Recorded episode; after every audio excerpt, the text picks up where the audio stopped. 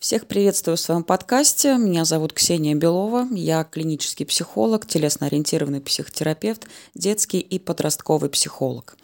И это третий эпизод из цикла про самооценку и самоценность, где будут даны какие-то практические техники, навыки того, как работать с самооценкой и самоценностью. И в конце концов ответить себе на вопрос, а что же нужно повышать и как это сделать. Я уже опубликовала два предыдущих эпизода, в которых рассказывала про самооценку отдельно и про самоценность.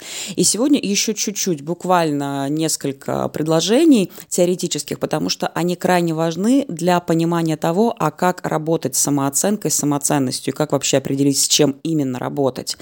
Когда я говорила о самооценке, то я сказала, что в корне этого слова самое главное слово «оценка». Это оценка нас окружающими.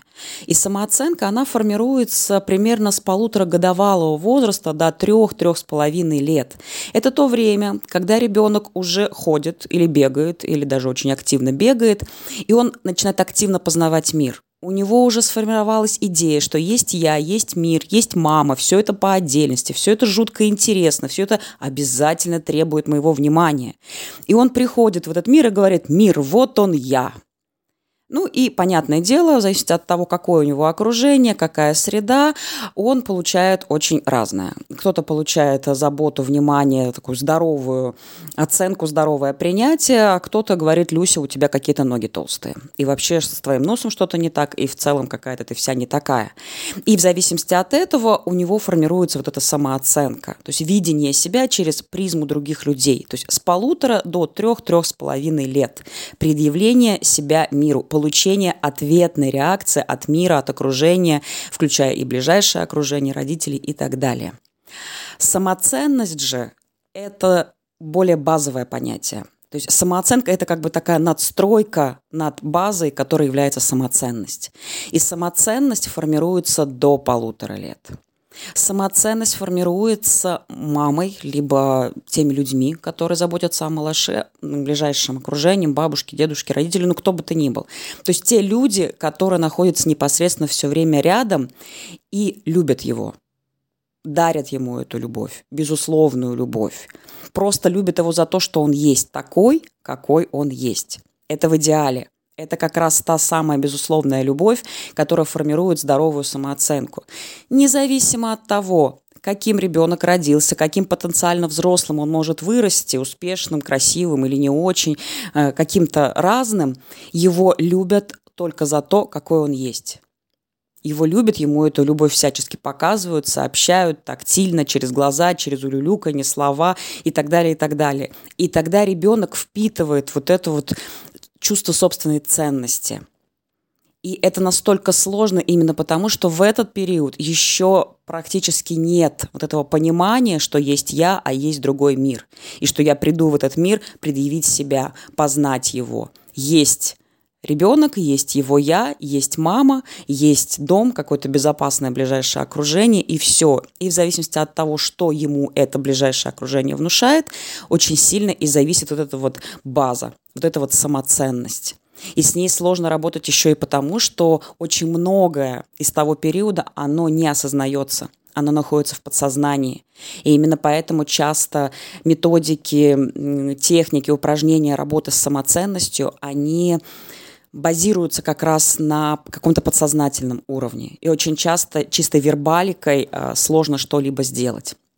Ну и получив вот эту вот информацию, вот, эти, вот этот главный принцип, когда и при каких обстоятельствах формируется самооценка и самоценность, можно уже предлагать какие-то техники и методики. Одним из таких э, упражнений может стать упражнение с зеркалом, э, когда нужно встать перед зеркалом и посмотреть на себя – Просто находясь в тишине, в покое, желательно, чтобы в это время не работал телевизор, не бегали рядом дети или не ходил муж или кто-либо еще, а просто уделить это время себе, хотя бы несколько минут, посмотреть на себя в зеркало, посмотреть э, обычным простым своим взглядом. И прочувствовать, а что происходит, как вообще, какие эмоции, какие переживания вы испытываете, глядя на себя – причем это касается не только внешности или не, столько внешности, а восприятия вообще своего образа. Что вы чувствуете? Вам радостно, вам спокойно, вам комфортно, или появляются какие-то негативные чувства, дискомфортные чувства. Вот это нужно отслеживать. Вообще, в принципе, э, ну, лично я как приверженец гуманистического подхода, и в целом я считаю, что вся психотерапия, она базируется преимущественно на наших чувствах, на наших эмоциях, потому что именно они доставляют нам чувство удовлетворения собой, радости от своей жизни, либо наоборот сплошной негатив. Поэтому в любом случае идет осознавание чувств и эмоций. Что вы чувствуете, глядя на себя? Затем обращаемся к тому, а какой разговор идет на фоне этого. Ну, потому что невозможно, чтобы этого разговора не было. Э, чувства есть, разговора нет. Так, так не бывает. Если этого нет, э, значит, нужно э, более внимательно прислушаться. Так вот, какой разговор идет параллельно? А самое главное, чей это голос? Что говорит этот голос? Он вас как-то успокаивает, подбадривает, хвалит или наоборот гнобит, грубо говоря, да, выискивает все возможные недостатки. Вообще, то есть что идет, какая мысль, какие идеи за всеми этими чувствами и кому принадлежат эти идеи.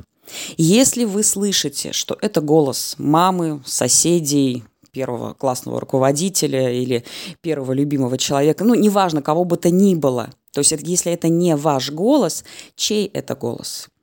Что вы чувствуете, когда вы его слышите? Согласны ли вы с этим голосом? И если вы с этим голосом не согласны, с тем, что он вас, например, обвиняет, как-то говорит, что вы какой-то не такой, а внутри, в глубине вас все-таки есть иное мнение, то тут очень важно концентрировать внимание как раз именно на собственном мнении. А что вы действительно думаете и чувствуете? А что действительно для вас важно? И каждый раз, когда в какой-то момент вы будете скатываться вот в это сравнение себя с кем-то, потому что вот Петя так сказал, потому что вот то-то и то-то. Или я вот такая, мама мне сказала так, потому что вот соседняя Оля на самом деле красивее, там лучше учится и так далее. То есть каждый раз, когда будет возникать и тут очень важно именно осознавать этот момент. Когда будет возникать попытка сравнить себя с кем-то, нужно обязательно возвращаться в себя. То есть акцент смещать с другого, вот с этой оценки – себя с окружающими, через, уходить от этого взгляда через призму других людей на себя, полностью концентрируясь на себе. И тогда это преимущественно работа с самооценкой. То есть вот с тем самым, что было заложено там, после полутора лет, когда вы пришли в этот мир и сказали, мир, вот я, прими меня такой, какой я есть, потому что мама меня принимала, например. Вот. И это такой относительно легкий путь работы – Хотя в психотерапии, вообще в работе над собой, наверное, слишком легких путей не бывает, но тем не менее он легче, чем работа с самоценностью. То есть каждый раз, когда проваливается самооценка, когда идет внутри разговор, сравнивающий вас с кем-то еще, с чем-то еще, а вот, а кто-то, всегда возвращаемся в себя а какой я на самом деле, а чего я хочу. И даже если я хочу что-то в себе изменить, хочу чего-то добиться, каким путем – Э, как это сделать, максимально будучи бережным к себе, внимательным к себе, к своим чувствам, переживаниям и так далее. Это работа с самооценкой.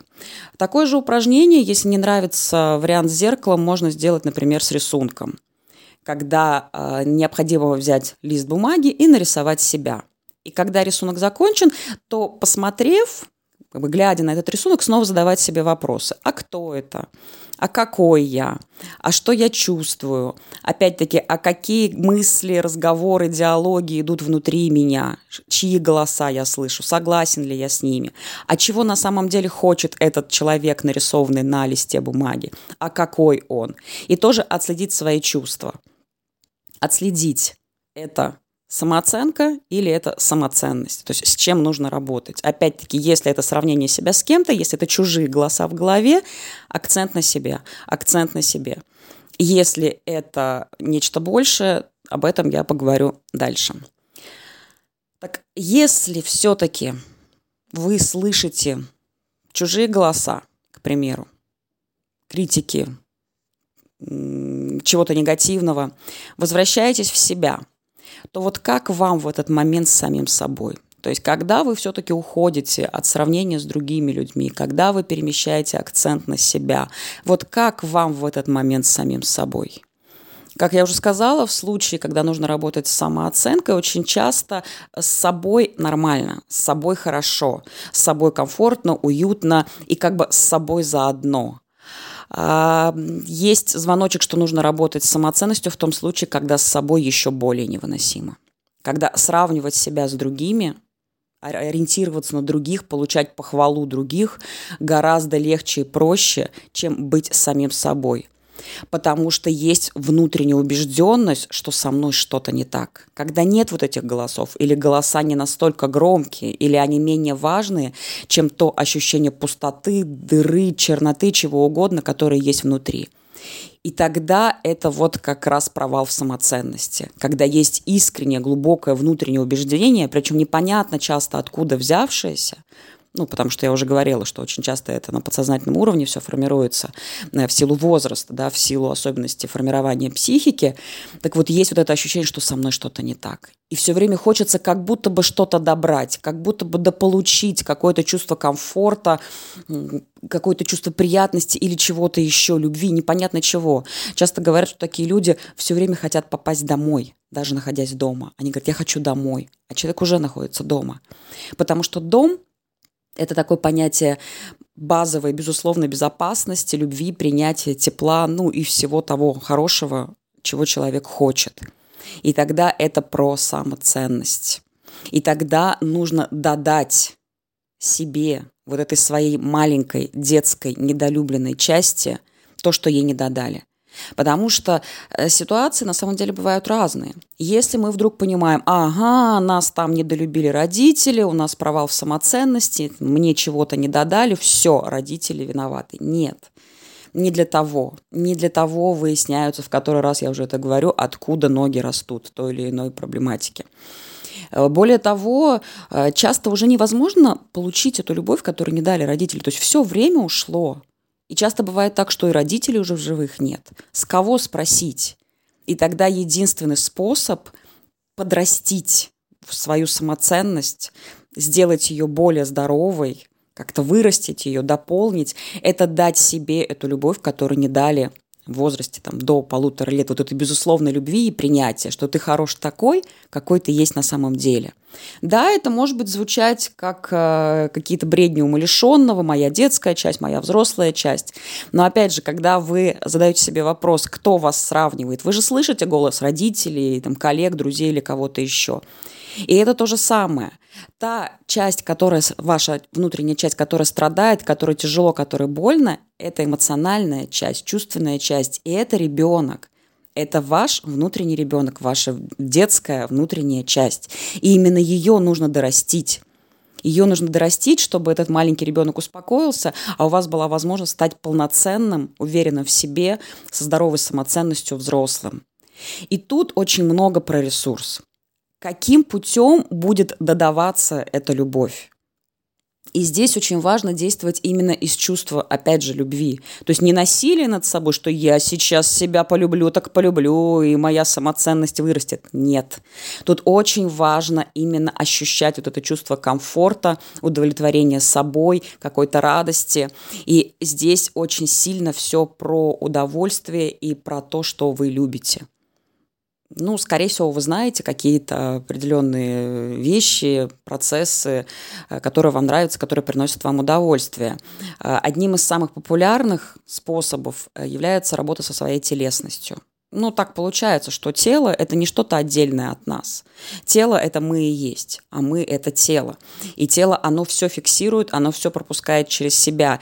И главная, наверное, такая ценность в психотерапии работы с телом, что оно работает там, где не работает вербалика. То есть там, где невозможно всевозможно, постоянными какими-то разговорами, рассуждениями, уговариванием себя такими рациональными, логическими чего-то добиться, работа с бессознательным, работа через тело может быть действительно очень эффективной и казаться даже отчасти волшебной. Поэтому все, что связано с телесностью, все, что приносит вам удовольствие, есть какая-то любимая еда – но не нужно, кстати, здесь путать это с э, заеданием эмоций, с подавлением каких-то эмоций через еду. Нет. А именно, когда еда становится удовольствием когда съеденное мороженое или какое-то пирожное с чашкой кофе, чая в кафе или дома, в лесу, неважно где, дает вот это чувство внутреннего комфорта, через телесность появляется ощущение эмоциональной, какой-то радости, чувство удовлетворения и комфорта. Э, для очень многих людей это движение и спорт. И тут, конечно, тоже очень много разговоров, и вовсе не надо бежать, если все бегут или идти куда-то в спортзал, если все туда идут. Нужно выбирать тот тип, стиль, вид движения, который подходит вам. Кому-то подходит бег, и действительно, это огромное чувство кайфа, драйва, абсолютно какой-то динамики и удовлетворения собой после пробежки. Это действительно кайф. И это про биохимию во многом. И это тоже обязательно нужно учитывать. То есть мы – это не только какие-то вот отстраненные идеи и мысли. Мы – это все вместе взятое, что в нас заложено, в том числе физиология. Поэтому биохимию от э, вкусной еды, от занятий спортом, от близости с любыми людьми никто не отменял, поэтому этим надо пользоваться. Но если бег вам не заходит, не нравится, или по медицинским показаниям, в принципе, это не ваш вид спорта, найдите свой. Скандинавская ходьба или просто прогулки в лесу. Какие-то телесные, очень медленные, плавные практики, техники, плавание, йога, медитации тоже очень сильно помогают в этом, да, если есть такой опыт и знания. То есть это все то, что дает как раз вот это вот ощущение удовлетворения собой. И обязательно в моменте важно фокусироваться на себе, о том, как мне сейчас хорошо, как хорошо моему телу, как я сейчас к себе отношусь, находясь в этом состоянии. Но правда, те, кто занимается спортом после тренировки, вспомните свое состояние. Если в э, момент вот этого кайфа такого просто невероятно выброса всевозможных гормонов вы все-таки находитесь в себе, а не отвлекаетесь на чужую красивую попу или грудь или подтянутый живот – то это такое чувство удовлетворения собой и своей жизнью. И вот в этом очень сильный ресурс. Именно из этого состояния можно додать себе вот той самой любви, которой не хватило для формирования здоровой самоценности – то есть важно удовольствие, чувство радости и нахождение в этом моменте. Да, поначалу это трудно, потому что много сопротивления. Очень часто люди говорят, ой, у меня нет на это сил, у меня нет на это энергии, что вы тут меня опять зачесываете, непонятно что, все об этом пишут. Но да, работа с собой, особенно когда это глубинная работа с собой, работа с каким-то очень травматичным опытом, это всегда трудно. Иногда это очень трудно. Это, иногда это невыносимо трудно, но это путь и редко кому он дается легко. Поэтому потихоньку, помаленьку, маленькими шагами. Доставляет вам удовольствие утренняя чашка кофе в течение там, 15-20 минут в тишине и уединении рядом с котом или без кота, или с любимой музыкой.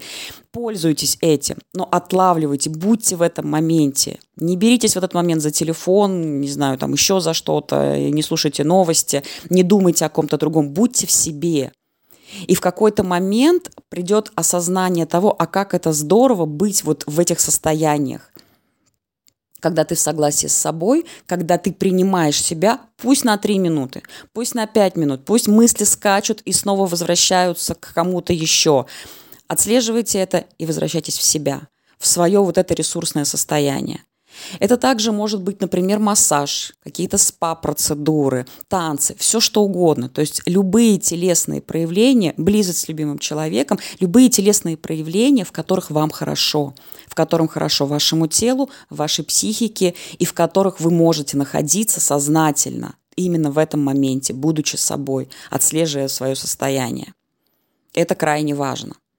Также эти ресурсы можно находить в каких-то любимых занятиях, увлечениях, хобби, в своем любимом деле.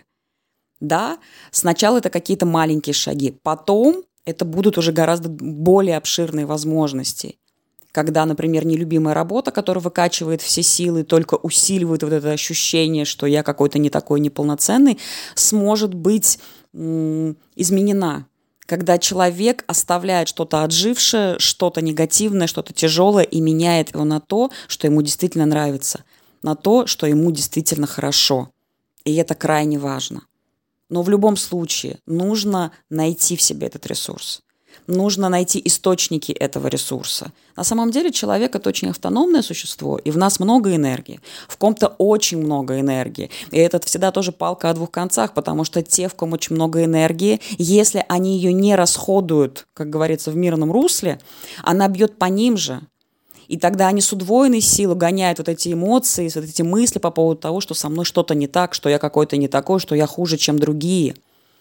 Те, у кого мало энергии, у них мало энергии, чтобы в принципе ее в себе аккумулировать. Но она есть у всех.